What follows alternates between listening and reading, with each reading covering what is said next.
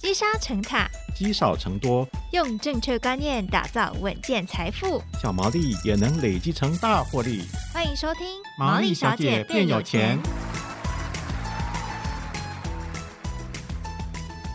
Hello，大家好，欢迎收听《毛利小姐变有钱之存股初级班》第一集，我是笑鱼。在通货膨胀啊，比薪资成长速度更快的年代呢，投资已经是一门显学了。其中存股大概是一个相对稳健的方法，所以在之后的节目当中，我们就会跟大家透过初中高级不同的班别，用有系统而且完整的方式呢，来跟大家一起从头学习存股致富。那在今天初级班的第一集，我们会跟大家聊聊为什么要存股呢？如果要存股，我们要采取什么样的策略，同时我们还会有实际的案例给大家。那么在今天我们邀请到的是《金周刊存股助理电子报》的总编辑谢富旭，富旭哥你好。笑鱼你好，听众朋友大家好。好，想先请教富旭哥，就是您怎么样开始存股之路的呢？我的存股之路啦，哈，嗯，精准来讲，应该是在四十四岁的时候，大概是在二零一四一五年的时候，但是我。投资股市啊，投资股票的时间其实很早，大概是在三十岁的时候。呃，我记得我是一九九七年亚洲金融风暴的时候的下一年，就是一九九八年退伍的。嗯，那那时候退伍我就进入《工商时报》国际组担任这个编译的工作，哎，那薪水也相当不错，将近四万块啊，因为我有硕士的学历啊。那当时也还没结婚嘛，哎，生活开销非常的节省。那那时候我大概一年多的时间呐、啊，手上已经有五六十万的现金，哎，啊，我要想说，哎、欸，那时候哈运气非常的好，因为那时候就是台股经过亚洲金融风暴哈，一度跌到大概四千多点，哇，啊，那那时候慢慢的回升起来，那时候虽然有所回升，但是也回升的不多，大概我依稀记得还不到六千点，加权指数还不到六千点。所以我是在那时候进入股市的。其实那一段时间，我想有投资的朋友应该知道，那段是台股高速成长的时候。对，因为它台股从亚洲金融风暴的打击中啊，哈，慢慢站起来。哈，那站起来的过程之中，大家也知道说，二零零年是一个网通，事后我们才才知道是网通泡沫啊。事前不知道它是泡沫，觉得一个新时代要来了。哈，所以那时候哇，我手上才五六十万，那我就开始。投资包括联电、啊宏基电脑，我还记得有华通，就是做 PCB 的，我都是投资电子股。我还记得有一档被动元件叫大益科技，国巨我也有投资，嘿，不是乱投资的。我在投资之前，我有很。仔细研读的四季报，到现在都还有这个东西，就是厚厚的一大本啊！我是看四季报那种业绩表现，哎、很很很好的，获利稳定的啊啊，我觉得哎、很不错的啊！所以你看，大家可以看出，我刚才不管是国巨啦、大益啦、宏基啦、华通啊，哦，都是相当不错的公司哦。嗯，啊，那那时候。我记得刚投资五六十万，然后不到一年的时间就翻到一百多万。哇，好厉害真的，那那那时候觉得，呃，自己跟股神一样，亚洲股神要诞生了。选股选对了，对对对对对，很厉害。不，不是选股选对，是其实那时候你不管你是选绩优股或是选那种非绩优股的哈，因为在那个情势之下，从五六千点，我记得不到一年一年多的时间就涨到。万多点哦，所以你是随便投资哦都会赚钱嘿。然后因为那时候不懂，就是哎自己非常的厉害。那在这个过程当中哦，就做了一件哈，到现在都还非常后悔的事情哦。是什么呢？就是说我开始开融资了嘿。哇！我觉得哎，我竟然这么会赚钱。现在我的问题就只差这个本金还太小。嗯。哦，所以我就把融资打开嘿，信用账户打开啊，信用账户打开之后，哎，也是做的。顺风顺水啊！那谁知道说，二零零零年的网通泡沫之后，整个全球股市风云变色。后来我们才知道，原来那个叫做泡沫。泡沫破灭的时候，非常的可怕。呃，我记得二零零零年曾经冲到一万点，然后就遇到千禧年危机。千禧年危机紧接的是网通泡沫，嗯，然后就一路下杀，嘿。然后二零零一年又遇到九一一恐怖攻击事件，嘿，所以让整个台股啊从一万点跌到四千多点，哇哦，整整啊大概一年多的时间就跌了六成。本来哈，我说我在一万点的时候哈，那那时候很庆幸的说啊，我才出社会才两年嘿，我得随便便处啊，就可以买一间房子了。那时候已经三百多万了嘿，哦，从五十万做到三百万，两年嘿，没想到遇到这种事情，那就是灾难的开始。那灾难是怎么？因为我那时候有开融资，当时我自己告诉我我是价值投资嘿，但是。价值投资还开融资很奇怪，你知道吗？价值投资，所以那时候就是很混乱，对自己的投资的风格模式完全不清楚。所以在跌下来的时候，因为我开融资，我为了不被断头啊，哈，我一直补钱进去。嗯，没钱的时候，最后搞到就是用我那时候手上有七八张信用卡，我就预借现金。我想说，我先变一下，过个几天它应该会回来。没有这种事情，哎，那就一路再继续跌。那最后受不了了，那就回家求救啊。那时候我爸爸也刚好退休，他领了一笔那个劳退基金呢，一百二十几万。他把这个一百二十几万给我解决这个股票哈，这个融资的问题，哎，还不够哎，又跟妹妹借了五十万，好大的洞哦，才能够把这个洞补起来。那你想想看，那时候已经是二零零一年的尾巴了，哎，哦，一九九八年出社会三年呢。不但损失了时间，还损失了金钱，甚至啊，常常工作都还心不在焉。嗯，因为就是担心说，哇，糟糕，怎么办？要被断头了，嘿。所以那时候真的是，因为你对于投资不是很了解，嘿，刚开始做的很好，太过有自信，嘿，嗯，那面对这样一个打击一来啊，一个海浪冲过来，你根本是没有。应变的能力啊！哇，那是遇到海啸了吧？应该不是只有海浪。嗯、个人而言，真的是海啸。哇，那时候那么大的洞，花了多久时间才去把它整个都搞定呢？哦，那时候我记得从二零零二年开始，我就慢慢就是说退出的股票的投资。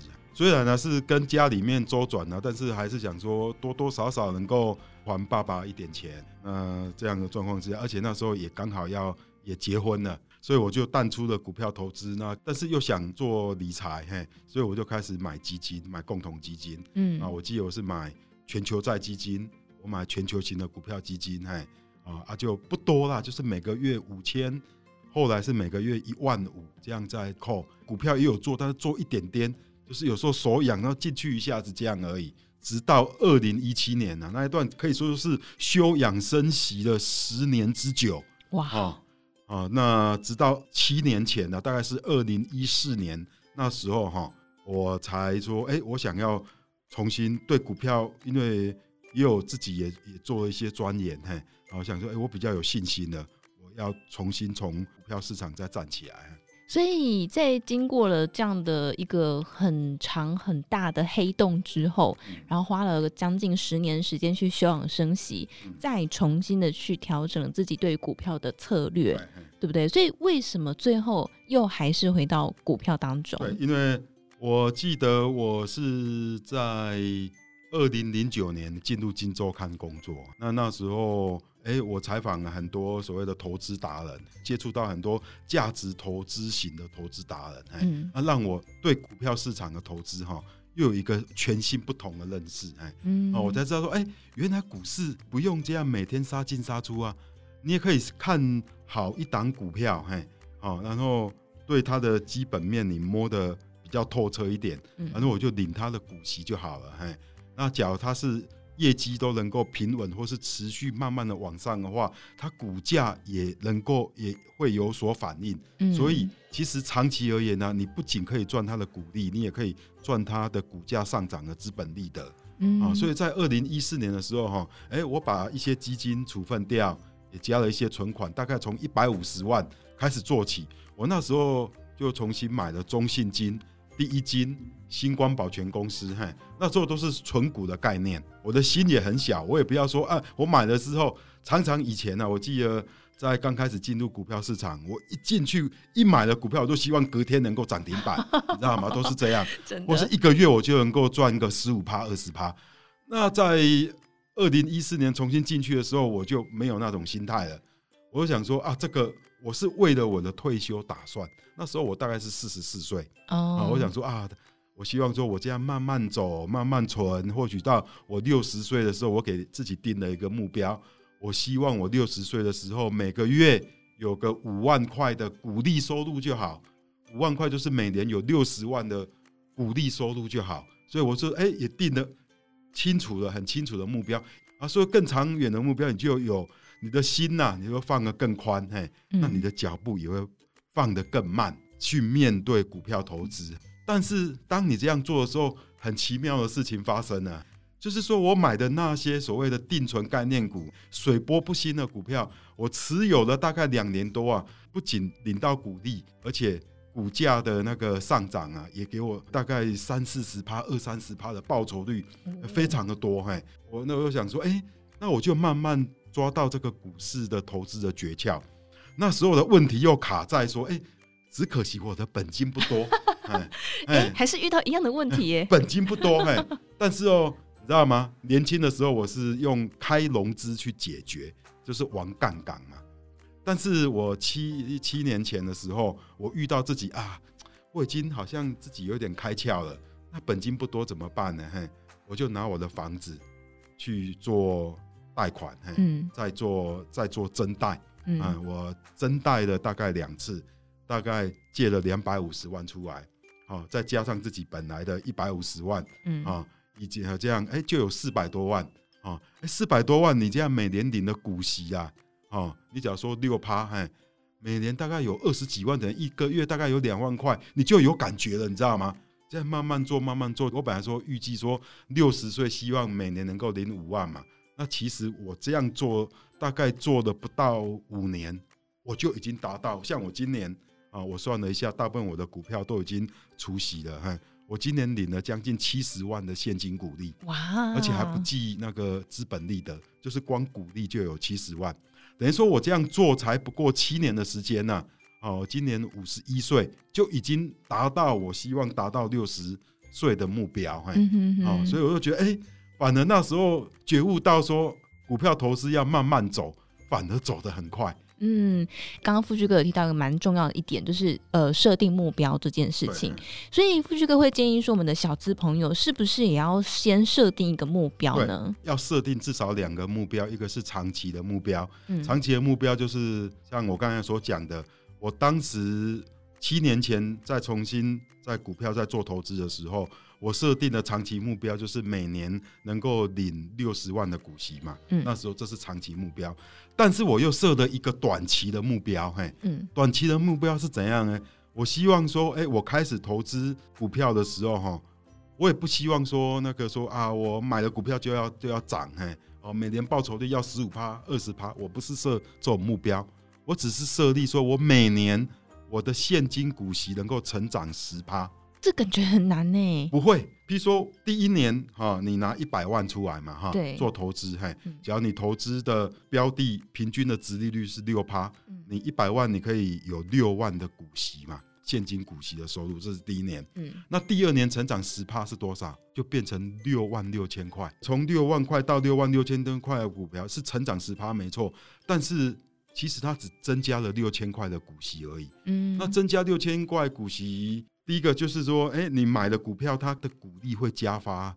比如说，哎，中信金去年配一块，哎，它今年就配一块零五毛，明年可能配到一块两毛。有些股票它自己就会股利自动成长十趴了。那你那时候，哎，假如没有没有办法这样自动成长十趴的话，哎，我就想说，我用自己的钱去补，我年终奖金，比如说有个一二十万、二三十万加我太太的，哎。再拿进去充实本金，嘿，哎，那不是又可以多了一笔股股利收入，嘿，哦，所以成长十趴并不困难，哦，这是一个非常合理的短期目标，甚至是对自己非常宽容的目标。嗯哼，你那个目标不要定得太难达成，因为你假如定得太难的话，你会做不到，会做不到。啊！你一做不到，你又会慌，你又会急，哎，嗯，那你投资的。节奏就会乱掉哦，我懂了。所以，比方说，我们买了一只股票，它有发股利，嗯、那这个股利可能可以再投入到股市当中。这也是一个会增加你股利的方式啊。哦，哦，就是增加股利的方式，其实有好多种啊。嗯，就是说，哎、欸，这家公司它股利可能会成长啊，从配一块，明年配一块一，后年可能配一块五，好多股票都这样子哦。那第二个就是说，那个就像你讲的，哎，我领到了鼓励，我先不要拿出来花。假如我还年轻的话，啊，我就再投入，那不是又多了一笔鼓励吗？嗯，啊，假如这样还达不到，就是说，那我再再自己努力一点，再多花一点钱投入我的股票的部位，不是又可以增加鼓励吗？所以成长十趴一点都不困难。哎，这样一讲呢，大家有没有觉得其实蛮容易做到的？所以，我们刚刚说呢，如果小资族要进入开始存股的话，第一个你要先设定你的长期跟短期目标。好，再来第二个呢，就是我们其实呃，刚刚在富旭哥分享人生经历的过程当中，有听到一件事情叫做策略。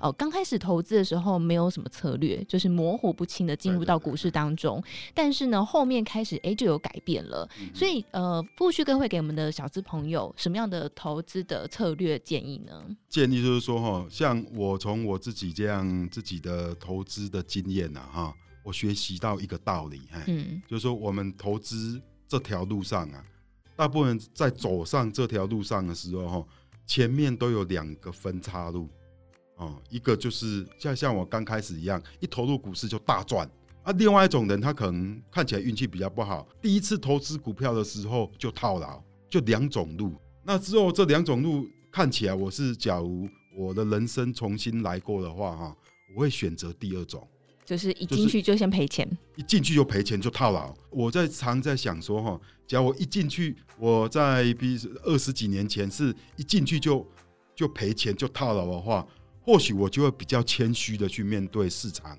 嗯，啊，你谦虚的话，你就会比较用心的去学习你的策略啦，或是你的计划。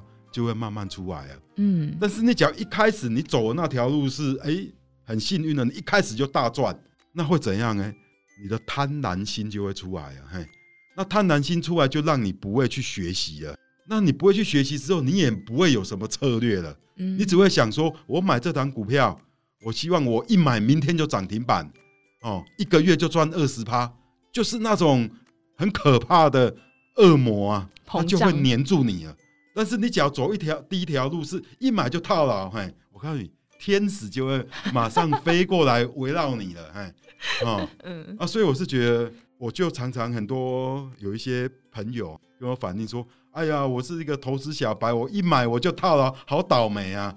我说你是被神祝福的人，嘿，嗯，才会一投资股票就套牢。我多希望我一投资股票就套牢啊，嘿。啊，所以这里面就回到说，哎，当你有在学习，在投资路上抱持谦虚的心去学习的话，你的策略跟节奏就会很清楚。像我自己哈，投资只有两种策略哦，两种，嗯，一种叫做稳定领息策略，一种叫做价值型成长股策略。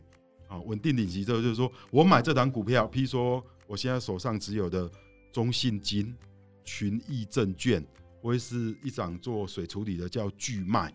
这些股票我是一买，我不会希望他们涨，只希望他们稳定的配息给我，然后填息这样而已。哦，他们是当我的一个部位的一个压舱石啊，而且他们的股价波动也通常非常的低哈，所以大盘杀下来的时候，因为我有这些股票保护啊，哎，我的波动就变得很很小，让我更勇于去加嘛。那另外一种就是价值成长股，就是说，哎，我买的时候我要求它殖利率没那么高，可能只有四趴我就满足了。但是因为我看好它未来两年呐、啊、一年的获利的成长潜力，它可能在资本利得上，它的潜力也会也会蛮蛮大的。嘿，我就这两种策略做搭配，所以是要做搭配来做使用，对，对不对？不是做单一种的。对，你只要单一种的话，你不会进步哦。你只要只做所谓的做中信金或是做兆丰金，你不会进步的，你就不会学习，因为你只那个东西就会比较单调。嘿，嗯，啊，你只你可能会。对总体呃利率可能会比较敏感，但除此之外你学学不到什么。嗯，但是像我的价值成长股，比如说我有买台肥啊，我有买松藤电子啊，我有买亚洲水泥，我就会去注意产业的变化，嗯，我就会去学习，因为那个难度会比较高一点，克服它就是就是学习嘛。所以我觉得这两种策略不仅是对于你的资产的增长有帮助，对你的投资。呃，学习也很有帮助。嗯，就是在稳定中求进步，对不对？比较安全。好，所以我们刚刚知道这两种的存股策略，一个就是稳定收息，一个是价值成长。好，但是我想，如果对于刚进入到股市的投资小白来说，可能相对会不太知道要怎么样来做搭配，所以我们今天帮大家呃来做一个实际的范例哦，就是如果说我们这样手上有一笔可能年年终奖金是十万块。那我们要怎么样去呃用这两种策略做搭配呢？年终奖金十万块，假如你我是建议说哈，第一个你先建立出自己有在研究的五档股票开始好了，嘿，先去了解他们，然后慢慢扩大你的选股的能力圈，嗯，扩大到十档，像我现在是扩大到四十档，嗯啊，那投资里面大概十档，那你年终股票呃十万块下来，我就建议说啊，你五万块一半你就买那种稳定。领息的一半就做价值成长的，嗯，哦，这样做搭配。好，所以刚刚我们富旭哥在前面其实有提到了，就是如果你是要稳定收息的话，有哪一些股票？可以去做挑选哈，那如果是价值成长呢，也有提到，所以如果刚才没有听仔细的朋友，这可以回放哈，你可以再回去听一下。好，所以刚呃富士哥提就是五五来做分配，对不对啊？尤其是四十岁以下的人是适合是这样。嗯、那当然，你假如是已经退休组了，嗯啊六十几岁了，嗯，当然你的价值成长的比例你可以再压缩小一点，嗯，比如说只要维持个两成三成就好了，除非你认为说啊我的。脑筋呐、啊，我各方面都还很很灵活，都还很清楚，可以另另当别论。但是年纪高，毕竟是要要比较保守一点。嗯，就会比较安全一点，对，不对？好，所以，我们今天呢，我们的存股初级班第一集，希望让大家先从这个观念的建立开始哦。我们刚刚富旭哥前面用自己沉痛的人生告白，给大家呃一个呃小小的提醒，也希望大家呢，可以在稳定中，我们一起来求学习的进步之路。如果喜欢我们的节目，也请大家给我们评分五颗星，让我们节目可以继续提供给大家更多存股相关的内容。如果有任何问题，也欢迎大家可以留言告诉我。我们那么在今天呢，也再次感谢《金周刊存股助理电子报》的总编辑谢富旭总编，谢谢总编，谢谢。